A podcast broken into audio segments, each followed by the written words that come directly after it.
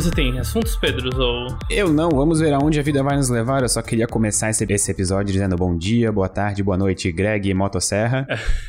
Pois é, gente. Se acontecer um pequeno ruidinho, eu vou tentar minimizar ele, mas tem gente fazendo obra aqui perto e começando exatamente com a gravação. Então, enfim, não dá, não dá pra controlar Ah, essas coisas. Finjam que isso é um background sonoro específico desse episódio. Então, É, eu até tenho uma exatamente. curiosidade pra contar, que eu acho que casa perfeitamente com isso, mas como todos sabem, no vácuo o som não se propaga. Porém, caso o som se propagasse, a gente ouviria o sol constantemente fazendo um ruído de aproximadamente 100 decibéis. Então, gente, se vocês estiverem ouvindo rindo, finjam que vocês estão ouvindo o som do sol distante, relaxante. As vibrações térmicas dele emanando junto com ondas de som que não existem de fato.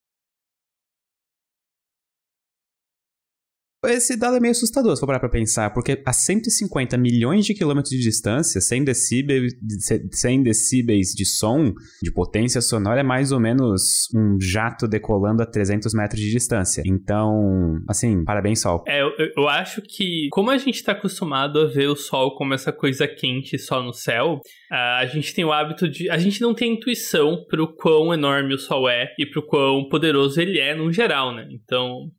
Esses dados sempre são um pouco assustadores aí. Assim, eu não sei a veracidade dessa informação que eu vou falar agora, porque a fonte é Reddit, mas uma vez eu vi uma discussão em que um redditor surdo, quando ele, acho que ele fez alguma cirurgia, alguma coisa assim pra mudar, ah, tipo, acho que ele conseguiu, não sei, se era alguma coisa de nascença, o que, enfim, ele fez uma cirurgia e conseguiu ouvir de novo pela primeira vez em, tipo, desde nascença, assim. E a primeira coisa que espantou ele foi o fato de que o sol não faz barulho. Ah, eu já eu vi, sim, realmente é, é, é muito bom. Mais algum comentário sobre o sol, Pedro? Ou, ou posso. Não, pode começar, desculpa, eu precisava fazer essa curiosidade, né, envolvendo motosserras e tal. Aham. Eu, eu vou bem pela tangente, que eu acho que vai ser mais divertido. Pedro, você, você já recebeu algum prêmio pelo seu trabalho? Cara, eu tava pensando nisso hoje já. Nossa, é, pode falar um pouco mais como é que foi? E, e uma pergunta: você foi receber o seu prêmio pessoalmente? Ah, ok, então, eu recebi, assim, de prêmios, de premiações externas, eu recebi até hoje dois prêmios. Um foi o, eu, eu fui campeão, não sei se, eu, eu ganhei o prêmio Influence de 2021 na categoria Conhecimento, Ciências e Educação. Tô segurando aqui o, o troféu nesse exato momento. E no ano de 2022, eu fiquei em top 3 em culturas e, em cultura e curiosidades no Prêmio Best. No Prêmio Best eu não fui receber o prêmio porque ele é todo EAD, né? Então eu só recebi em casa o prêmio. Mas no Influence Me eu fui pessoalmente. Olha, foi um dos momentos mais legais da minha carreira de youtuber até agora. E pergunta, Pedro: é, vamos supor que você recebesse uma, uma ligação, certo? De alguma pessoa muito importante, muito influente do, da sua área, digamos, uma a sua a manager do YouTube, sabe? Alguém nesse nível que tá por dentro. Uhum. e fala: Olha, Pedro, eu não posso te contar ainda, mas seria muito bom que você estivesse pelo Brasil em novembro. Você ficaria pelo Brasil em novembro? Não. E a história já começa improvável porque eu não atenderia a ligação de ninguém que eu não tenho contato salvo. Então eu já perderia vários prêmios só nisso.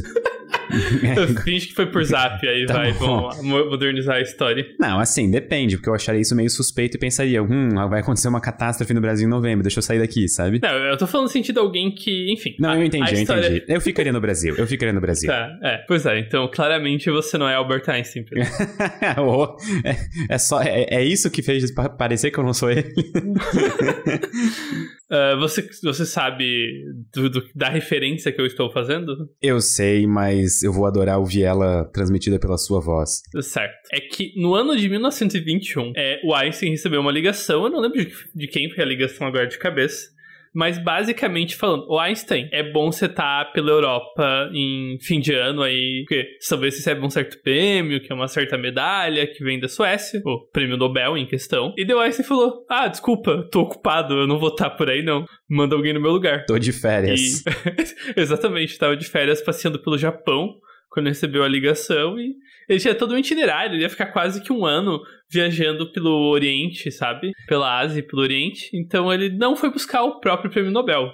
Quem foi no lugar dele foi o embaixador alemão na Suécia, que recebeu o prêmio pelo Einstein, fez um discurso e falou um pouco de ciência e falou mais sobre política e um incentivo à paz, porque isso estava ainda na, na sombra da Primeira Guerra Mundial. Né? Até, eu, eu lembro de ter lido uma história de algum laureado com o prêmio Nobel que ele ficou sabendo que ganhou não porque alguém do comitê ligou para ele, e sim porque a informação vazou e jornalistas começaram a ligar para ele no meio da madrugada. Se eu acho que se foi eu o me, Feynman. É, é, eu acho que se eu não me engano foi Tá o Feynman. Acho, dele, é, no Surely You Are Joking, Mr. Feynman. Aham. Isso deve ser uma Tem- situação muito constrangedora, né? Porque no meio da noite alguém te liga, tipo, pô, parabéns, cara, tu ganhou um Nobel, cara. Pô, massa, É. parabéns aí. Aí tu fica, tipo, cara, o que, que que tá acontecendo? Sabe? Para. Pelo que eu lembro do livro, isso pode ter errado, tem que con- confirmar no livro. Ele foi informado, recebeu as ligações de jornalistas, né, entendeu que tinha ganho o Nobel. E daí ele tava tão saco cheio que ele desconectou o, o telefone dele e foi tentar dormir. Só que ele não tava conseguindo dormir, tava pensando, putz, porque o Feynman não queria realmente aceitar um Nobel, ele não queria ter que viajar, ele achava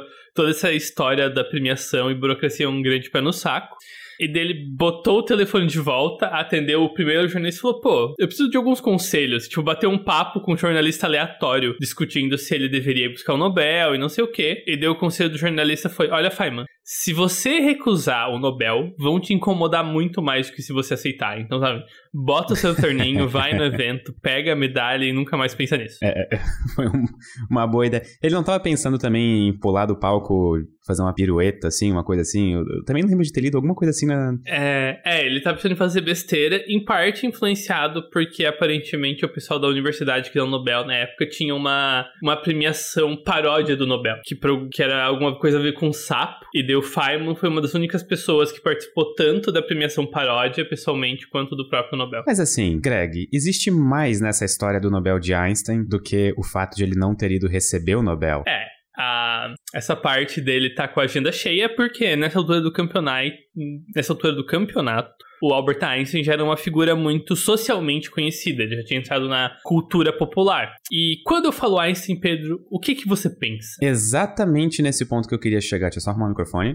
Relatividade, Einstein. É, Greg, eu penso em relatividade. Mas poucas pessoas sabem que Einstein não recebeu o Nobel pela relatividade, e sim pelo quê, Greg? Pela explicação do efeito fotoelétrico. E eu vou um passo mais longe, Pedro. Por favor. Sobre o que era o artigo no qual Einstein explicou o efeito fotoelétrico. Ele era, ele era uma... agora, agora tu me pegou, na verdade, que eu sempre lembro É, de ter ele lido sobre não efeito- era sobre o efeito fotoelétrico em si, né? Era Ele meio que uma explicação. É isso que eu ia falar, era sobre explicação do, explicação do corpo negro, né? É, exatamente. E, então, é, vamos por parte aqui. É que a gente tem um problema de comunicação agora. Porque a- eu quero falar de algo que tem dois lados acontecendo em paralelo. Einstein propôs tanto a relatividade quanto a explicação do efeito fotoelétrico, que deu o Nobel pra ele, no mesmo ano, Não, deixa eu ano arrumar. de 1905. Posso arrumar tua frase? Fale. Einstein deu a explicação do efeito fotoelétrico, publicou a primeira relatividade e provou a existência de átomos no mesmo ano. É, exatamente. É o 1905 é conhecido como o ano-luz de Albert Einstein, porque botou ele no mapa como realmente um gênio, sabe? Uma pessoa com muitas boas ideias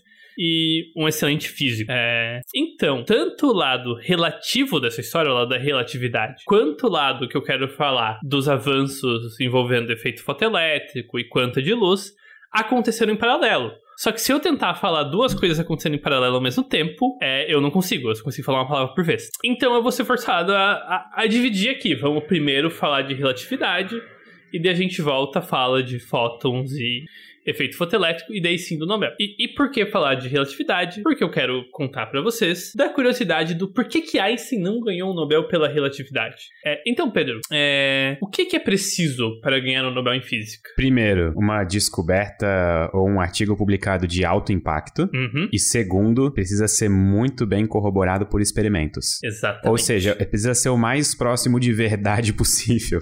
É, e só pra ampliar um pouco o processo aí, é, pelo menos como era na época, o, o que era tipicamente feito era o seguinte: tanto pessoas que já ganhavam o Nobel quanto um comitê de especialistas indicava nomes e razões para ganhar o Nobel, certo? E então, uma a chamada Academia do Nobel, do Nobel, que eram realmente os administradores do prêmio, decidiam para quem é o prêmio. E a partir de 1912, o Einstein foi nominado para o prêmio Nobel em quase todo ano. Tipo, todo ano ele concorria. É, Que nem, todo que nem ano o Christopher Nolan ou o Leonardo DiCaprio no Oscar, assim. Todo ano tava É. lá e nunca ganhava. Exatamente. Então, é, e em geral era para alguns trabalhos diferentes, mas a maior parte foi pela relatividade. Ele foi indicado por física teórica e relatividade em 1910, 12, 13, 14, 19, 20 e 21. E outras duas indicações pelo estudo da teoria quântica do Planck e quantização da luz, que é o efeito fotoelétrico, e uma indicação pelo trabalho dele em física molecular, movimento browniano e física do estado sólido, que provavelmente é a a parte menos famosa do trabalho de Albert Einstein aí. E que ainda assim é de grande relevância e impacto. É. Exatamente. E ele só foi receber o Nobel em 21. Então, vamos voltar é, para a questão da relatividade e nos perguntar por que não a relatividade, Pedro? O que, que faltou para o um Nobel ser relativístico? Era a questão da experimentação mesmo, né? Porque ele teve alto impacto, entre aspas, né? Porque em um primeiro momento as pessoas não gostaram muito da ideia de relatividade. Ela mudava bastante o pensamento do pessoal e, assim, não, se eu não me engano, em 1905 ainda a galera acreditava em éter. Sim. Então era. É, é, é, pode falar. Não, era, era bem assim, uma, uma visão diametralmente oposta de o que estava acontecendo. Em 1905, a mecânica quântica ainda estava, tipo assim, com chupeta na boca, né? Tipo assim, era totalmente uma teoria infante, digamos. Tipo, não não era grande, largamente aceita é, por todo mundo. Mal era uma teoria por si só, assim, era realmente bem rudimentar. É. Rudimentar. Então, coloca isso, uma teoria, uma, uma física totalmente teórica, com uma dificuldade de fazer experimentos que comprovassem essa teoria. Assim, tipo, hoje em dia a gente pode ver exemplos e experimentos de relatividade acontecendo, por exemplo, em satélites de GPS, que precisam levar em conta a relatividade para funcionar com um grau de, de acurácia. A gente pode ver em eclipse, ou, por exemplo, quando a gente olha com telescópios galáxias fazendo lentes gravitacionais e mostrando as galáxias que estão atrás e mais distantes. Mas nada disso existia em 1905, muito menos 1921, praticamente, quando ele ganhou o Nobel. É, exatamente. E aí tem outra questão. Em 1912, 13 para 14, ah, por mais que a relatividade ainda tivesse algumas polêmicas na questão do éter, e que na época, só para clarificar, o pessoal não acreditava em vácuo. Eles achavam que hoje o que a gente vê como vazio do espaço era um tipo muito estranho de matéria, matéria chamada éter, e que as ondas de luz do Sol vindo para a Terra e ondas de luz no espaço viajavam por vibrações do éter. Até na Terra, na real. Luz viajava por vibrações do éter. E isso começou a ser provado errado, e o Einstein foi a primeira pessoa a realmente aceitar que o éter não existia e propôs uma teoria que era consistente com o experimento de Michelson Morsley, que mostrava que a velocidade da luz nunca mudava independente de observador, direção ou qualquer variável, que a velocidade da luz era constante e absoluta. E o Einstein aceitou isso, aceitou que vácuo existia e propôs a relatividade dele, que a, a motivação também não era só para é, consertar esse entendimento do da falta de vácuo, só que o, o, título do artigo é sobre, sobre campos elétricos e magnéticos em movimento. Ele estudou como fazer contas em eletromagnetismo quando as coisas estavam acelerando, quando estava em situação dinâmica. E foi justamente para levar em conta o que acontecia com campos elétricos e magnéticos acelerando que ele precisou encontrar a matemática da relatividade restrita. E ele não foi exatamente a pessoa, a primeira pessoa a encontrar essas contas, mas ele foi a primeira a entender elas e propor os princípios da relatividade como leis da física, e não como apenas um, uma conta que dá certo, mas não sabemos direito como funciona. Essa era uma mudança de pensamento bem gritante para a época. É, exatamente. Então, Einstein mudou a gente, mudou a forma com que a gente via a luz. Luz agora se propaga sozinho pelo vácuo, é, campos eletromagnéticos, toda história de relatividade. E essa foi uma das formas com que Einstein mudou a nossa visão de luz em 1905, certo? Então, eventualmente, especialmente o grande sucesso teórico da teoria mesmo, é, e com o estabelecimento de Einstein como um gênio, a teoria começou a ser bem aceita, né? Uhum. Então, em 1914, talvez daria para começar a dar uma desculpa e, sabe, premiar Einstein por conta da. baseando em experimentos passados sobre constância da velocidade da luz, esse tipo de coisa. E daí ele publicou a Relatividade Geral, que demorou uns outros 15 anos pro pessoal começar a entender direito, sabe? É, até, tu lembra, tu lembra de cabeça qual foi o ano em que foi comprovada a relatividade geral experimentalmente? Uh, o primeiro experimento foi o do desvio da estrela, né? Que foi bem na. Foi. Em 1918, foi o experimento de Sobral lá. É, 19. Foi o, 19. o eclipse com o experimento do Arthur Eddington. Isso, exatamente. E, assim, mesmo tendo essa comprovação de um experimento, isso, em geral, especialmente na época, não é o suficiente para a Academia do Nobel te dar um Nobel. Porque eles realmente não querem dar um Nobel para uma teoria que vai ser invalidada depois, sabe? Então eles querem um corpo robusto. Dito isso, a pressão estava alta. É, eles sabiam que cedo ou tarde eles iam ter que dar o prêmio pro Einstein. E, então eles bolaram um plano, um plano ousado da Academia do Nobel. Eles não só dariam um prêmio pro Einstein, né? eles dariam um prêmio especialmente simbólico pro Einstein e outros dois físicos. É, em 1920 estava bem na época em que a mecânica quântica estava se consolidando como uma nova fronteira da física, e então, em 1917, o Comitê do Nobel decidiu premiar os três fundadores da área e premiar eles na ordem que eles fizeram suas contribuições. Então, em 1918, o Max Planck ganhou a... o prêmio Nobel pela explicação do corpo negro e por... pelo primeiro princípio de quantização. Você pode explicar o que é um corpo negro e toda essa história aí de radiação de corpo negro, Pedro? O Sol é o corpo mais negro do sistema solar. E essa frase parece estranha, mas ela é quase verdade. Para 99 da radiação que incide sobre o Sol. Um corpo negro na física é um corpo bem idealizado, ele não existe na vida real. Mas a ideia é que um corpo negro absorve toda a radiação que incide sobre ele e depois reemite essa radiação em um espectro bem específico, que é o que a gente chama de espectro de radiação de corpo negro. E basicamente o que muda é que quanto mais quente estiver o corpo negro, mais para altas frequências de luz vai estar o pico de emissão desse corpo. Tanto é que se a gente for olhar o, a curva de emissão do Sol, ela é praticamente a curva de emissão de um corpo negro. Mas parece ser meio paradoxal falar que o Sol é um corpo negro, então é. isso é uma diversão. Ba basicamente, um corpo negro é algum corpo que tudo que ele faz da vida é absorver e emitir radiação. E ele não tem nenhuma dinâmica interna complicada. Ele é literalmente a, a coisa mais simples que interage com radiação que a gente consegue conceber. Quer dizer, ele não tem nenhuma dinâmica interna complicada, asterisco, até Planck. Só pós-Planck é, que ele não teve. E, e aí que... Não, mas eu acho que é aí que tá a questão, né? Ele é a versão mais simplificada de algo que interage com radiação. Uhum. E quando você pega sua teoria eletromagnética e sua termodinâmica e você aplica ela ao corpo negro,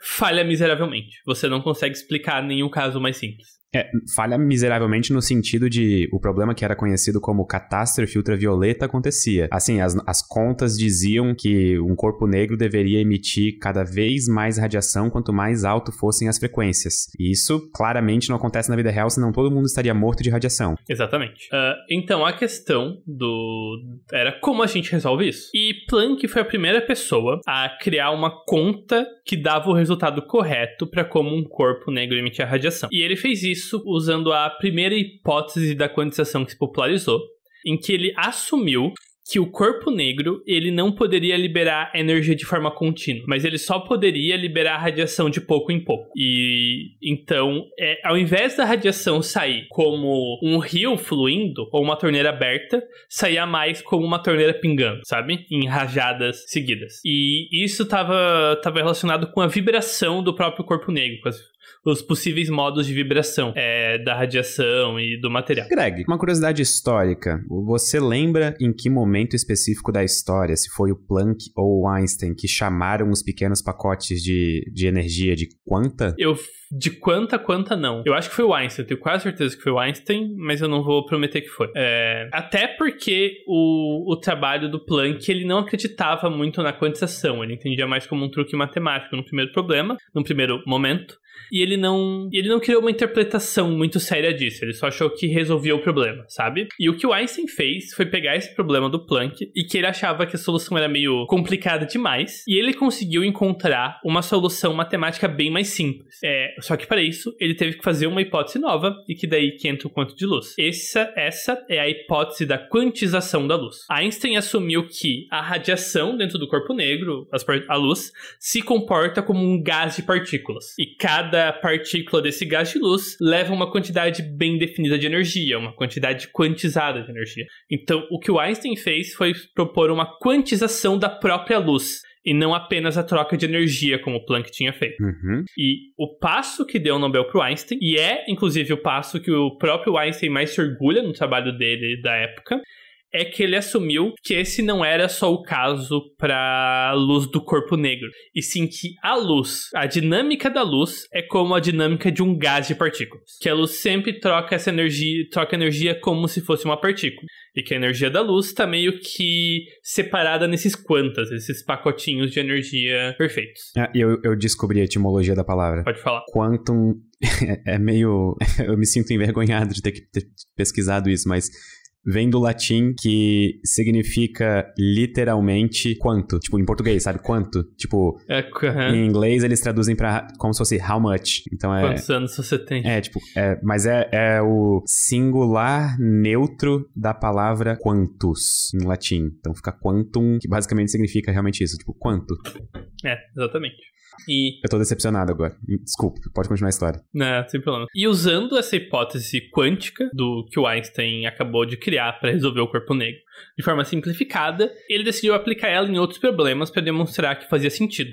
E um desses problemas que ele decidiu explicar, que era um problema em aberto da época, era o efeito fotoelétrico. Pedro, o que é o efeito fotoelétrico? O efeito fotoelétrico acontece, é o que acontece sempre que a gente faz incidir luz, radiação, em cima de uma placa fotovoltaica. Então, assim, a gente olhando em retrospecto, a gente já sabe hoje que a luz excita os elétrons, arranca eles dos átomos, e elétrons em movimento se chamam corrente elétrica. Então, é a luz gerando corrente elétrica. Mas na época de Einstein isso não era perfeitamente entendido. Por exemplo, um problema bem grande do efeito fotoelétrico antes de Einstein era explicar por que que algumas frequências de luz não fazem os elétrons saírem dos átomos. E por que que, tipo assim, não é contínuo? Por que que parece que tem algumas frequências que fazem o efeito acontecer mais do que outras frequências? Exatamente, isso que eu ia falar. É, o, um jeito de colocar isso é o seguinte: você joga a luz na placa de metal, isso gera uma corrente, certo? Mas só gera uma corrente se a frequência da luz emitida for acima de uma certa frequência mínima. Se a fre- frequência for muito baixa, for luz de pouca energia individualmente, não importa qual, qual seja a intensidade da luz, você não vai gerar uma corrente elétrica. Você vai derreter o metal, mas você não vai gerar uma corrente elétrica. Se você, sei lá, usar ondas de rádio de altíssima intensidade. Só a partir de, tipo, micro-ondas que você começa a ter uma corrente elétrica. Então a primeira pergunta é, pera, por que, que essa dependência da frequência e não da energia total da luz? Outra questão é que, independente da intensidade da, de quanta luz você emite, a energia dos elétrons individuais é sempre a mesma e é determinada só pela frequência, e não pela energia de luz que incide por centímetro quadrado no metal. A corrente sim é determinada pela energia total, porque se você tem mais energia, você vai ter mais elétrons e mais corrente. Só que cada elétron vai ter sempre a mesma energia numa dada frequência.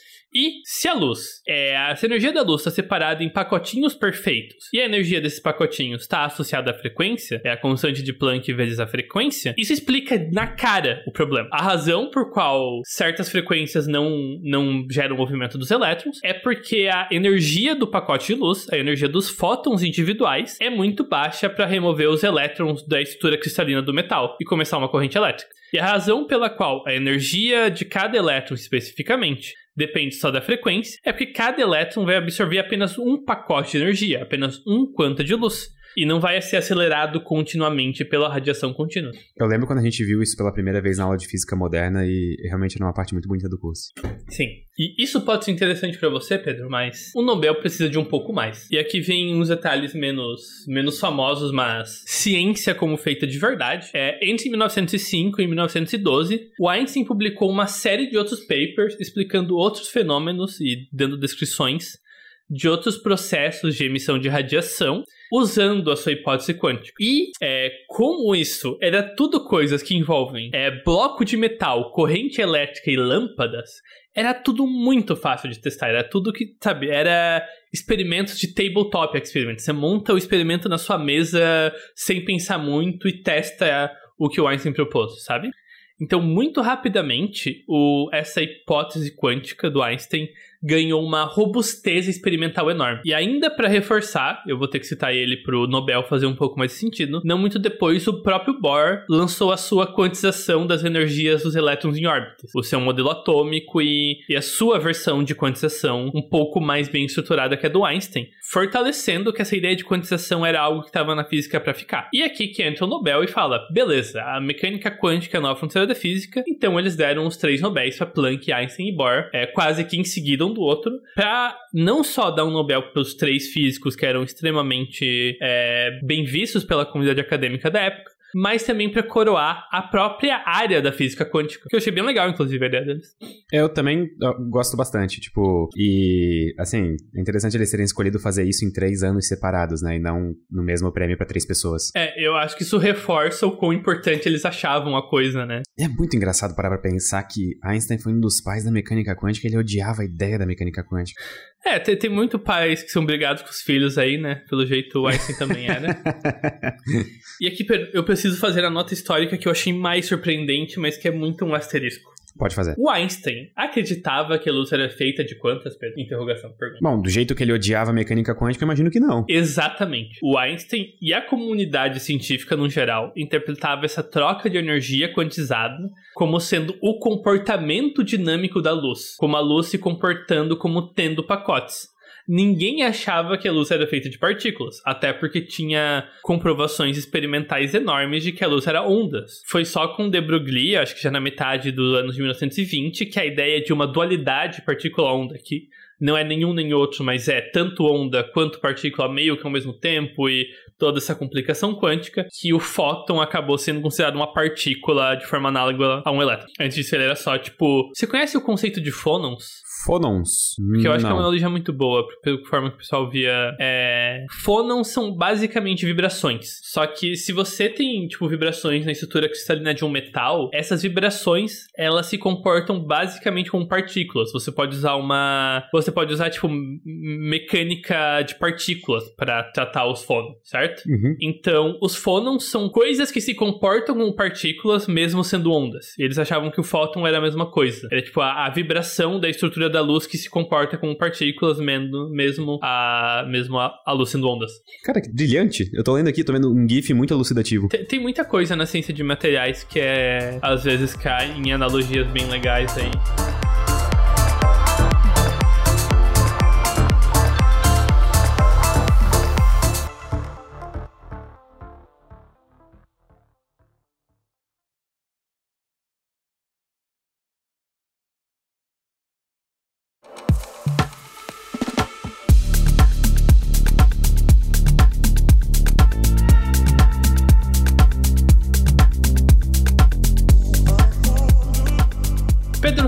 Vamos agora para uma breve sessão de Correio Cósmico. E já que estamos falando de quântica, das fofocas do mundo científico, né? É, acho que a gente deveria se dar o trabalho de responder algumas perguntas sobre quais estranhezas quânticas que habitam o nosso redor para os nossos queridos ouvintes. O que você acha? Bora! É, o nosso ouvinte, que só tem Gui no nome dele aqui anotado, é, mandou uma pergunta sobre como o hélio líquido atravessa as coisas. É, eu vou linkar algum vídeo de hélio líquido atravessando coisas, mas existe esse fenômeno estranho que quando você resfria hélio a menos de 4 graus acima do zero absoluto, o comportamento do fluido fica extremamente bizarro. Ele basicamente perde a viscosidade quer dizer que ele consegue fluir sem nenhuma resistência. Isso acontece por conta que os núcleos de hélio têm um spin bem específico e que em baixas temperaturas, todos os átomos que formam hélio líquido, ou hélio superlíquido no caso, começam a agir de forma conectada. É como se todo aquele líquido, ao invés de serem muitas partículas colidindo e batendo umas nas outras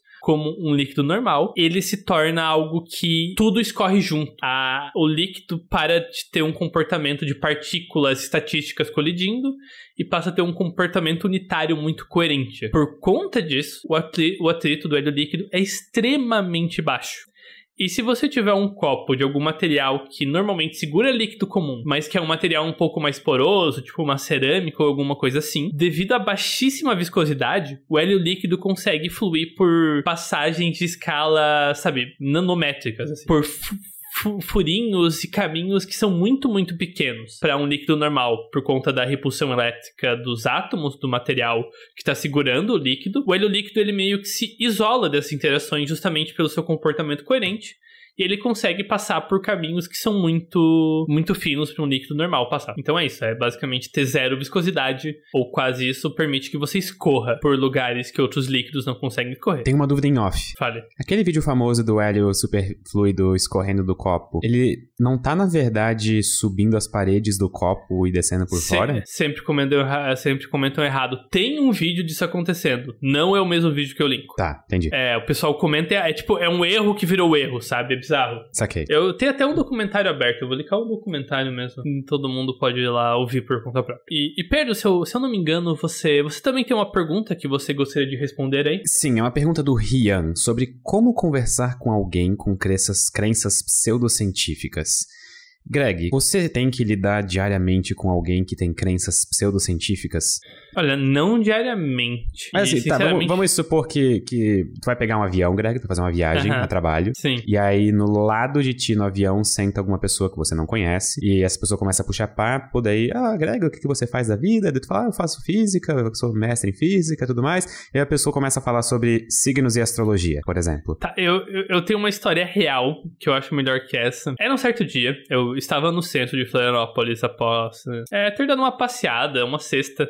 E começou a chover horrivelmente. Começou a cair o mundo. E daí eu peguei cobertura no, no toldo de uma lojinha, junto com uma figura que eu não conhecia. E a gente começou a conversar, o cara é pessoa normal, até onde eu falei no primeiro momento. E é isso que ele descobre que eu sou físico. Eu acho que tava com o moletom da física, ou eu comentei alguma coisa assim. Ele pergunta, pô, você é da física? Pá, que massa. Você tá ligado daquele tal de CERN, aquele colisor gigante do LHC, não sei o quê? Tu fala, ah, ouvi falar, assim, o que que tem? Ah, não, você não sabe qual que é a verdade? Já, já se viu aquele arrepio na espinha, né? A verdade. Aquilo é, na verdade, uma nave gigante. Eles estão construindo uma nave gigante com tecnologia alienígena ali de baixo. Uau. E eu congelei. E a resposta é: eu não sei lidar com essa tipo de situação. Eu não sabia nem pra onde ia a conversa. Eu, tipo, eu desconversei, tipo, ah, pô, nossa, né? eu- é, ah, não acho que não. Pô, é, é algo muito público pra isso acontecer. Mas, sinceramente, eu, eu sou bem desarmado. Eu não, eu não sei como prosseguir numa conversa dessa, assim. Eu não tenho nenhum um modus operandi de pra onde ir. Posso te dizer como eu lido com esse tipo de situação quando ela aparece? Por favor, Pedro. Primeiramente, eu preciso deixar claro que cada interação com seres humanos é uma experiência própria, e toda interação com seres humanos vai ter as suas peculiaridades dependendo dos seres humanos envolvidos. Mas, via de regra, o que eu faço quando eu lido com alguém com crenças pseudocientíficas? Primeiro, eu não tento assumir uma postura de detentor da verdade, ou algo nesse tipo, sabe? Eu não tento fazer parecer que aquela pessoa é inferior intelectualmente ou coisa do tipo, justamente porque eu não sei quais são as origens das crenças pse- pseudocientíficas dela. Assim, vamos supor que alguém que fez uma faculdade de física e tá querendo dizer pro mundo todo que éter ainda existe, sabe? Com essa pessoa a gente vai lidar de um jeito, e com uma pessoa que genuinamente, tipo, só foi, digamos, pega por um discurso apelativo de uma crença pseudocientífica, a gente tem que ter mais cuidado e, e- e definitivamente empatia também, sabe? A gente não pode é, simplesmente achar que a pessoa acredita naquilo porque ela quer. Mas via de regra, o que eu tento fazer, quando a pessoa não tem uma postura embativa, assim, que a pessoa realmente, tipo, genuinamente parece interessada naquilo, sabe? Eu tento começar a fazer perguntas que eu, eu, eu quero que a pessoa comece a refletir sobre possíveis furos argumentativos. Mas não de uma maneira que a pessoa se sinta agredida, sabe? Por exemplo, nesse caso da nave, do CERN ser uma nave, eu provavelmente começaria a perguntar, tipo, nossa, mas será uma nave? Porque assim, tem umas 20 mil pessoas que trabalham lá. Será que, assim, todas elas vão guardar esse segredo, sabe? Porque assim, no, no projeto, por exemplo, Manhattan, o segredo vazou em, sei lá, uma semana e tinham quase 800 mil pessoas trabalhando naquilo, sabe? Já tinha espiões soviéticos do- no grupo inicial do Projeto Manhattan, assim. É, daí a pessoa provavelmente vai falar, não, mas é que eles estão só sendo pagos pelo governo. E aí eu provavelmente falaria algo assim, tipo, pô, mas assim, uma nave, sabe, mesmo sendo pago pelo governo, pô, tudo bem que eles, assim, o governo deles tem bastante dinheiro e tudo mais. Mas, sabe, será que isso ia passar por todo o governo, todos os funcionários e tudo mais, sabe? E eu ia começar provavelmente a adotar essa postura que beira um método socrático, só que muito disfarçado, sabe? Muito, muito, muito disfarçado. Mas assim, eu imagino que provavelmente o Rian tenha feito essa pergunta também é, pensando em interações de Twitter, vamos supor. E realmente no Twitter a minha postura, como as pessoas que podem. que as pessoas que acompanham o meu trabalho podem confirmar, eu simplesmente não entro em discussões de Twitter. É, Porque não vale a pena o tempo, sabe? E- ironicamente, para discussões de internet, eu, eu, eu, eu tenho uma, um método que eu, que eu gosto aí. Eu não, eu não entro em discussões de internet, mas no meu passado eu entrava. E uma coisa que é diferente sobre a maior parte das discussões de internet versus discussões cara a cara é que na internet você tem uma audiência. E isso muda uma série de fatores. Primeiro, que existe um interesse investido em não mudar de opinião. Em que em um debate online, dificilmente qualquer um dos dois lados vai mudar de opinião durante o debate, certo? Uhum. Mas o que você pode fazer é lembrar que você não tá conversando só com a pessoa que tá do outro lado da conversa, mas sim com todo mundo que tá lendo aquilo e não tá nem comentando, nem curtindo, só passando por cima, certo? Uhum. E se você falar pensando justamente em educar as pessoas que vão estar tá lendo o debate, as pessoas que vão estar tá consumindo esse conteúdo que você está produzindo, querendo ou não, você termina conseguindo produzir algo bem melhor e bem mais útil para o mundo de fato. E não vira só uma trocação de, de violência, sabe? Vira uma de violência verbal, vira uma oportunidade de compartilhar algo que você acha importante e um conhecimento que você valoriza pro mundo, né? Surge uma situação orgânica para você botar isso no mundo de forma justificada. E, e, e treta traz, traz audiência, né? Então tem isso aí, às vezes talvez é o caminho. É, te, às vezes eu tenho a impressão de que alguns colegas da divulgação científica escolhem o embate como um modus operandi, assim, sabe? De tipo, literalmente, isso dá mais audiência. Então vou entrar em, em atritos embativos com pessoas, porque. Mas isso quase não funciona, essa pessoa não vai mudar de opinião com base nisso, sabe? Agora, se você trata qualquer ser humano com o um mínimo de decência e leva em conta o que aquela pessoa tem a dizer e se põe na, no mesmo nível de discussão, pensando, tipo, ok, provavelmente essa pessoa tem uma história de vida inteira por trás dela que faz ela acreditar nessas coisas que não fazem sentido. Como, como que eu posso fazer a pessoa tentar refletir sobre suas próprias crenças sem atacar ela, sabe? Só que realmente, na internet as pessoas não pensam nisso, então todo mundo começa a se atacar. E aí a gente tem o Twitter. E, Ou melhor, o, o X. Eu, eu quero dar só uma pincelada de um assunto que eu tô pesquisando é, bastante intensamente. Provavelmente vai ser uma das pesquisas mais difíceis do ponto de vista de quanta informação de qualidade duvidosa que tem. É, mas eu não sei se você viu do ano passado para esse, a NASA montou um comitê para investigar OVNIs, ou como eles são chamados agora, UAPs, uhum. antigos UFOs. Agora é, é, Unidentified Aerial Phenomena, né? Tipo, o fenômenos aéreo mudou para Anomalous, ah, tá. justamente tá. porque eles acharam dados que não eram necessariamente no ar, não é necessariamente na atmosfera. Ah, tá. E tem coisas acima e abaixo da atmosfera, no oceano e no espaço. Uh. é, e fun fact histórico: a primeira terminologia era de fato o AP, a, term, a a terminologia técnica histórica do primeiro projeto que investigou relatos de OVNIs e coisas assim. O astrônomo do projeto chamava de Unidentified Aerial Phenomenon, justamente porque ele isso esse termo acaba incluindo coisas que não necessariamente são objetos voando, tipo algum fenômeno atmosférico bizarro que engana a visão. Isso não é um objeto voando, mas é um evento. Enfim, e uma coisa muito louca é justamente o quanto esse assunto é estranhamente polarizante, sabe? Em que as pessoas que ouviram coisas ou têm relatos, é, mesmo pessoas que não têm nenhum interesse investido para nenhum lado ou outro, frequentemente eram ridicularizadas. E, do, e publicamente, esse assunto, em geral, não era levado a sério, era visto como coisa de louco, certo? Sim. Só que internamente a história é outra, porque, beleza, os relatos civis, os militares americanos ignoravam. Só que os relatos militares em bases importantes. E os físicos de Los Alamos dizendo que estão vendo coisa estranha no céu. Tinha um físico de Los Alamos, tipo, chegou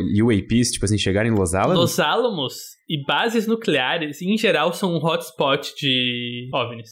Que interessante. E, e, daí tem uma coisa que. E isso aqui eu falando, né? Talvez a minha opinião sobre isso é que isso é largamente um viés de. Não de confirmação, mas um viés de paranoia, certo? Uhum. Porque se você tá trabalhando num projeto sensível de alta segurança, é muito mais provável que você vai ter pessoas prestando atenção em tudo por lá do que quando você tá passeando na praça. É, é isso faz sentido lógico. Então eu, eu acho que é principalmente esse fator aí. É, dito isso, você tem muito essa tensão, até mesmo dentro do exército americano, ou enfim, de quem tá envolvido nessa história, de um grupo de pessoas extremamente interessado em entender isso melhor e garantir que não é algo perigoso, versus um grupo que acha que é ridículo e nada disso importa e não tem um meio termo de respirar e organizar uma pesquisa com mais calma. Pelo menos não teve por boa parte do período em que esses relatos é, ficaram comuns.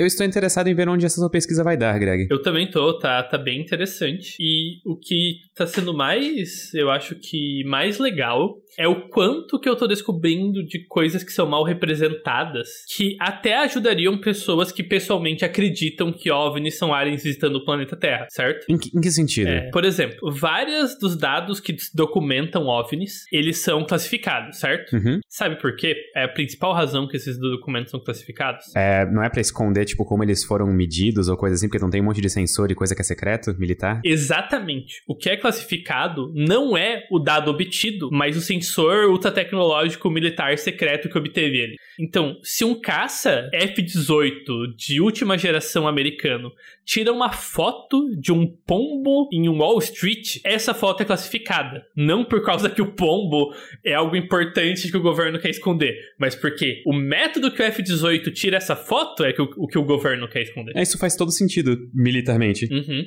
E isso é algo até que a comissão da NASA falou. A gente quer basicamente criar, não, não chegar numa solução que eles não acham possível, mas criar mecanismos para obter dados consistentes de fontes civis que não vão ser imediatamente classificados pelo equipamento, por ter, terem usado equipamento sensível para capturar esses dados. E aí, de uma hora para outra, a gente provavelmente mataria todas as questões de UFOs. É, tem, tem relatos bem estranhos e provavelmente nem tudo pode ser resolvido. Até justamente porque atualmente não é que faltam relatos, tem muito relato, tem muita história, tem até muitos dados, mas todos os dados são muito parecidos. Então você não tem uma diversidade de formas de observar esses fenômenos que permitiria uma análise mais completa. É, é um problema muito legal, assim, do ponto de vista científico. Como que você pesca por essas coisas, sabe? Onde que você bota os seus coletores de dados. É, é uma loucura. Ele tem um outro lado da ciência que eu acho que é ignorado, que também é muito interessante de aplicar, certo? Que você falou Pô, uma conspiração de 20 mil pessoas é, com certeza ia vazar, certo? Então vale a pergunta.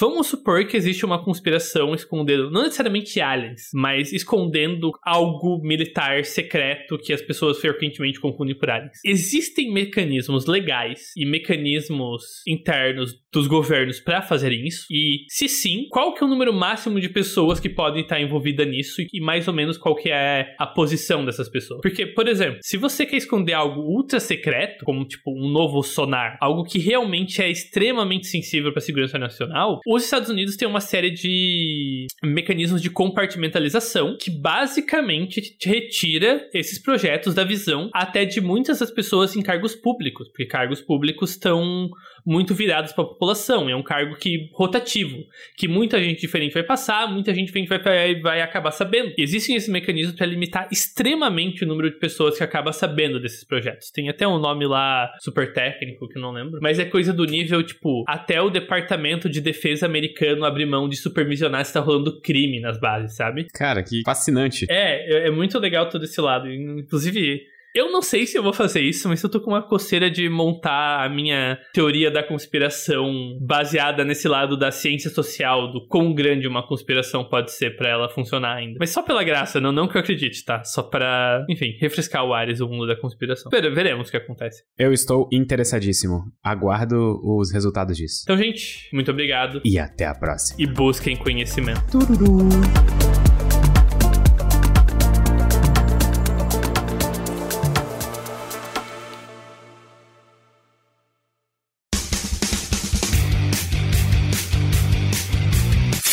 Cortes, edição de podcast.